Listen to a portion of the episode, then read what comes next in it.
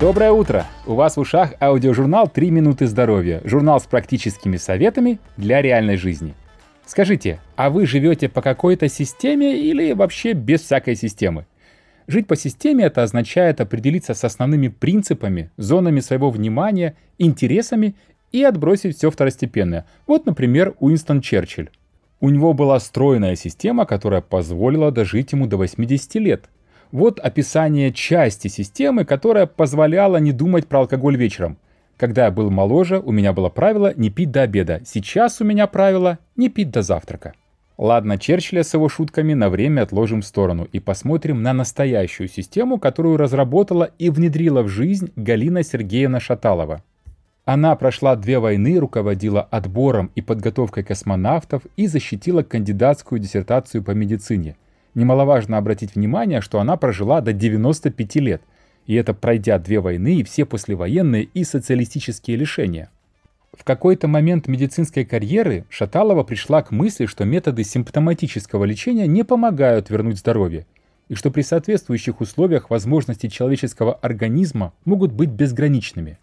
Подтверждением этому были наблюдения, полученные во время работы в отряде космонавтов, а также знакомство с методикой лечебного голодания Юрия Николаева.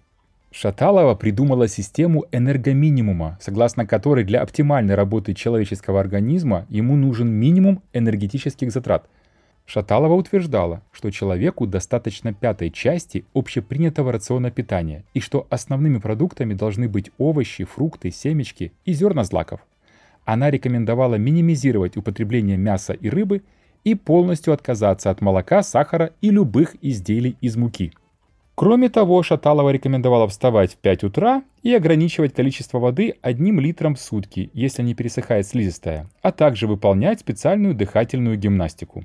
Документально эффективность ее концепции была подтверждена в многократных экспериментах. Например, ученики Шаталовой пробегали сверхмарафон в 230 километров, получая по 800 килокалорий в день.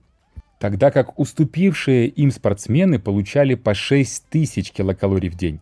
Переход длиной более 600 километров ученики Шаталовой сделали за 23 дня, питаясь за все это время 50 граммами гречки и 100 граммами сухофруктов в день. Итак, система Шаталовой. Полный отказ от молока, сахара и муки. Основные продукты питания – фрукты, семечки и злаки.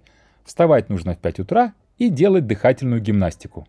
Мы приготовили вам сюрприз – подробный рассказ о системе Шаталовой и ее книгу. Все ссылки вы найдете в описании подкаста. Просьба поставить 5 баллов нашему шоу, потому что это поможет ему подняться в рейтингах, а значит его найдет и послушает больше людей. Спасибо за ваши 3 минуты внимания – Услышимся завтра.